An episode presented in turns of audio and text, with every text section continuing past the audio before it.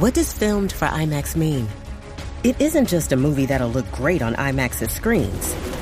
It means that hiding from a sandstorm feels like fear in every flicker. And every triumph is felt in every sound wave.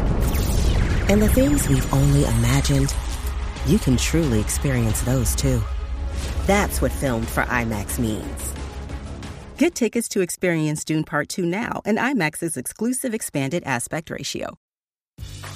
Grey's Anatomy, the most iconic binge worthy drama, is back, along with answers to the biggest cliffhangers. Will Teddy survive? Will Joe and Link finally find happiness together? Meredith returns along with fan faves like Arizona. You can now stream every episode of Grey's ever on Hulu and new episodes next day. Watch the season premiere of Grey's Anatomy tonight at 9, 8 central on ABC and stream on Hulu. Little Wing is now streaming on Paramount Plus. I'm in a period of emotional upheaval. Is that all the oh, I don't care crap? A little adventure Where are you going? I'm gonna steal a bird from the Russian pigeon mafia. Let's do it. goes a long way. Starring Brooklyn Prince with Kelly Riley and Brian Cox. Life can hurt, but life is sweet. Little Wing, rated PG 13, may be inappropriate for children under 13. Now streaming exclusively on Paramount Plus.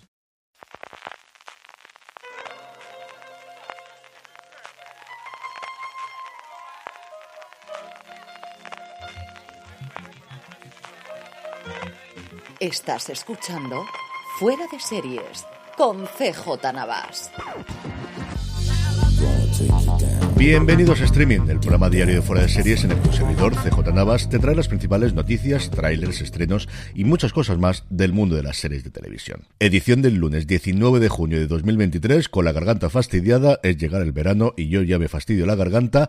Muchas, muchas noticias del Tudum, del gran evento que tuvo lugar en Sao Paulo este fin de semana de Netflix, antes de que vayamos con todo eso, permíteme recordarte que ya tienes disponible en la tienda fuera de series, fuera de series.com barra tienda, la tienda para los grandes fans de las series de televisión, nuestras camisetas y bolsas que se suman a las tazas, a las chapas y a los imanes que ya teníamos disponibles de las colecciones Fringe Division, Luciérnagas, Lumon Industries, This is the Way, Waystar Roico y Nevermore Academy. Además, como promoción inicial, hasta el 30 de junio, todos estos artículos tienen un 20% de descuento. Pásate por fuera de series.com barra tienda, que seguro que tenemos algo que te gusta. Arrancamos con un poquito de follow-up. La semana pasada os decía que Gotham Knights había sido cancelada y me preguntaba cuándo llegaría a España. Bien, pues no es que tenga que llegar a España, es que ya está, está desde hace mucho tiempo en HBO Max y además como curiosidad, el otro día fui a ver, creo que fue el segundo episodio de The Idol y estaba el número uno del top 10 que hace la plataforma en España, cosa que me sorprendió mucho, pero que mucho, muchísimo.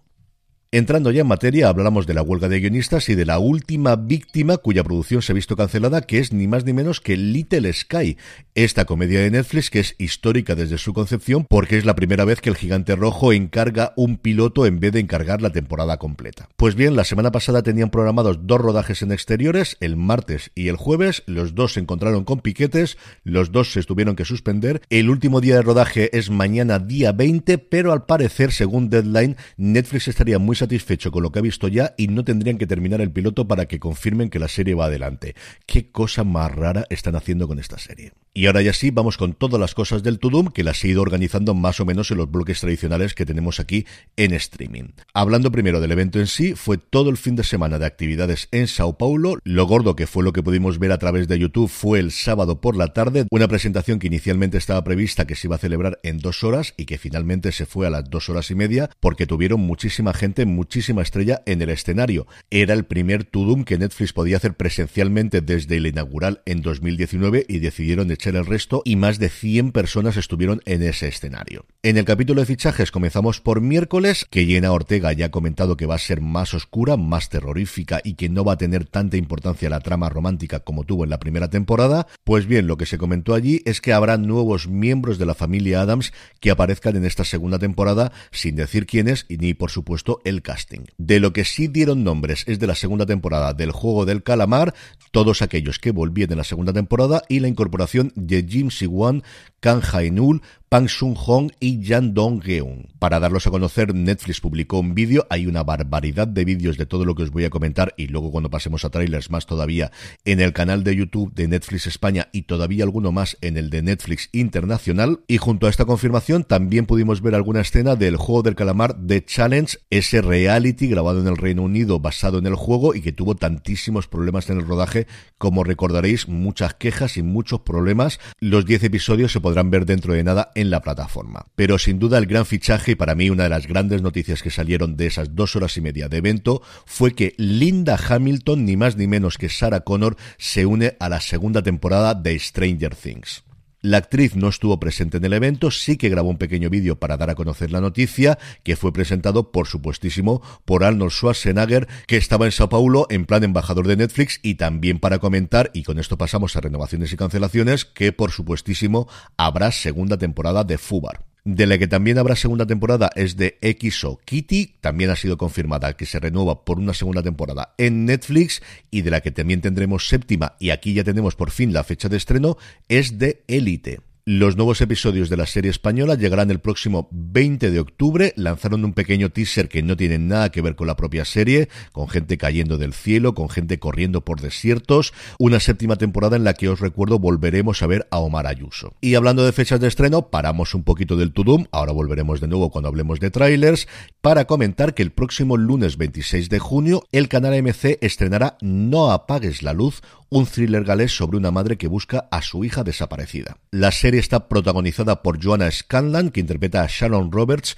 una madre que mantiene la luz encendida desde la desaparición de su hija, cuyo cuerpo nunca fue encontrado tras su supuesto asesinato en el tranquilo pueblo, siempre son tranquilos pueblos, de Janemlin. Mientras tanto, una periodista llamada Kat, interpretada por Alexandra Roach, de la Dama de Hierro, sigue obsesionada por el caso e investiga al hombre que fue condenado por el asesinato de la pequeña y que alega amnesia en torno al suceso cuando sale de la cárcel en libertad condicional, que está interpretado por Iwan Reon, que siempre le van estos papeles. La serie es una producción bilingüe gales-inglesa, está compuesta por seis episodios de una hora de duración y como os digo llega el próximo lunes 26 de junio a las once y media de la noche a AMC. Y en el apartado de industria, una cosa muy curiosa y es que Disney Plus ha parado todas sus producciones en Canadá al menos hasta final de año. Como os digo, es muy curioso porque al final sabéis la cantidad de rodajes americanos que se producen en Canadá, tanto en la costa este como en la costa oeste. Cuando llegó Disney Plus en 2019 a Canadá, su responsable dijo que querían hacer mucha producción local y el asunto es que no han hecho ni una sola serie en el país vecino. Más allá de los problemas desde la pandemia de Disney, parece que una de las causas puede ser una nueva ley que hay en Canadá que obliga de forma similar a lo que ocurre en Europa y también en España a invertir en contenido local a cambio de ciertas exenciones fiscales. Es una ley que ya existía para las televisiones tradicionales, pero que el pasado mes de abril se amplió también para las plataformas de streaming y que estarían viendo cuál es la letra pequeña para decidir qué hacen en el futuro. En el apartado de vídeos y trailers, pues os traigo cinco y os traigo cinco porque había que recortar, sabéis que normalmente siempre comentamos tres, pero es tal la avalancha de cosas que presentaron en Tudum que como mínimo había que traer cinco. Comenzamos en España, ya hemos podido ver un avance de Berlín, el spin-off de la Casa de Papel, un robo en Francia, un robo de joyas, un tono muy de comedia, tiene muy buena pinta y de ser una serie tremendamente divertida. El estreno, como ya sabíamos, diciembre, seguimos sin día, yo creo que es una serie muy para navidades, pero por ahora, como os digo, no tenemos fecha de estreno. Viendo cómo cae este año diciembre, yo apostaría por el viernes 22 o el viernes 29 si Netflix decide mantener los estrenos tradicionales del viernes, que sabéis que últimamente no es el único día en que estrena la plataforma. Por otro lado, la que personalmente quizá tenía más ganas de ver, El problema de los tres cuerpos, la nueva serie de los creadores de Juego de Tronos, de Benioff y Weiss, tiene una pinta espectacular. A mí me queda aproximadamente medio libro del primero de la trilogía y muchas de las escenas que me estaba imaginando cuando la leía, la verdad es que viéndolas en el tráiler ha sobrepasado todo lo que esperaba de ellas. Dinero desde luego tienen, Benioff y Weiss saben llevar adelante una gran superproducción, con todos los problemas que tuviese las dos, tres últimas temporadas de Juego de Tronos, también subieron a hacer cosas maravillosas en las cuatro o cinco anteriores, y como os digo, tenía muchas ganas de ver este tráiler y a mí me tienen totalmente dentro. El estreno en enero del 2024. También tuvimos el tráiler definitivo de la tercera temporada de The Witcher, la última con Henry Cavill a la cabeza, que llega a la plataforma el próximo 27 de julio. Este es el estreno más cercano que tenemos de todos los que os voy a comentar, porque otra que tiene fecha es La luz que no puedes ver, la nueva obra de Sean Levy, de la que desgraciadamente solo pudimos ver un minuto, llegará el próximo 2 de noviembre, jueves, lo que os decía antes, ya no solamente se estrenan series de Netflix los viernes, aquí hay que prepararse porque esto es un un dramón protagonizado por Aramia Loberti y Mark Ruffalo. Y el último tráiler que os comento, que posiblemente fuese el más esperado, no hay más que ver los números de reproducciones de los distintos vídeos para tenerlo claro, es el de la adaptación a imagen real del popularísimo manga One Piece. Por fin hemos podido ver casi dos minutos, 1.44 dura el tráiler. Nuevamente, un nivel de producción sencillamente alucinante y aquí por fin también tenemos fecha, el 31 de agosto. Como os decía antes, no es ni mucho menos todos los trailers que se presentaron en el Tudum, pasaros por la cuenta de YouTube de Netflix España o de Netflix Internacional, que tenéis bastantes, bastantes, además del vídeo completo de todo el evento si queréis ver a vuestras estrellas favoritas. Pasando ya a los estrenos del día, hoy llega a HBO Max la tercera temporada de esa maravillosa comedia de Danny McBride llamada Los Gemstone. En AMC Plus debuta The Walking Dead Death City, donde Lauren Cohan y Jeffrey Dean Morgan vuelven a interpretar a Maggie Negan ahora en La Gran Manzana. Y por último, Movistar Plus estrena el primer episodio de Narcas, su serie documental sobre el papel de la mujer en el mundo del narcotráfico, tanto del punto de vista de los agentes de la ley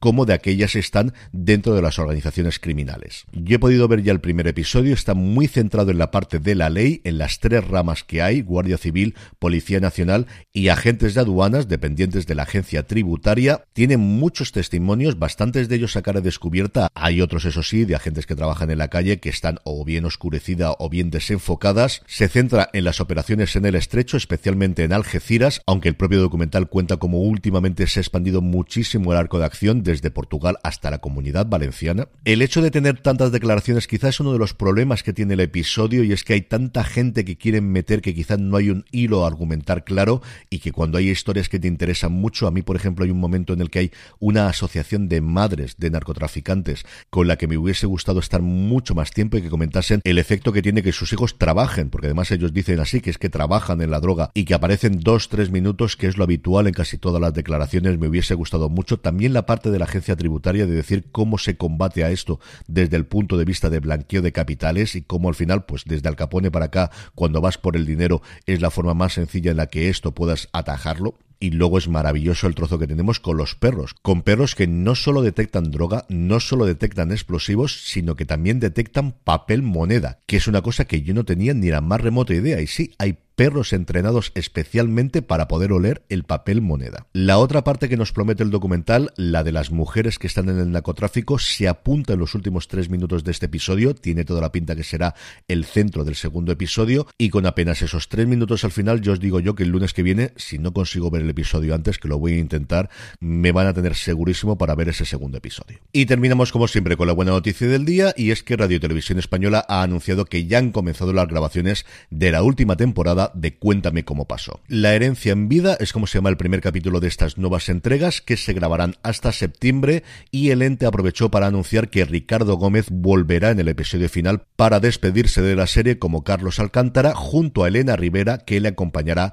en el cierre de la serie. Estos últimos siete capítulos, cada uno de ellos centrado en uno de los siete personajes de la familia, Antonio, Mercedes, Herminia, Inés, Tony, Carlos y María han sido escritos por un equipo coordinado por Jacobo Delgado y entre los que se cuentan Sonia Sánchez, Manu Díos, Curro Rollo, Joaquín Oristrel e Ignacio del Moral y estarán dirigidos por Óscar Aibar, Agustín Crespi, Antonio Cano y Joaquín Oristrel. A tres de estos nombres hemos tenido el placer de tenerlos en Series Nostrum en el Festival de Series de Altea en estas dos últimas ediciones. A Joaquín Oristrel lo tuvimos en la edición del 2022 con Hit y tanto a Manu Díos como a Antonio Cano en esta última en 2023. Sus intervenciones las podéis ver en el canal de YouTube de Fuera de Series, youtube.com barra Fuera de Series. Y con esto concluimos streaming por hoy. Pasaros por fuera de series.com barra tienda, que seguro que tenemos algo que os gusta. Y también tenéis disponible en review de Fuera de Series. Buscáis allí donde me estáis escuchando review de fuera de series y allí lo podréis encontrar. Un razones para ver sobre The Idol que hemos grabado entre Juan Francisco Bellón y un servidor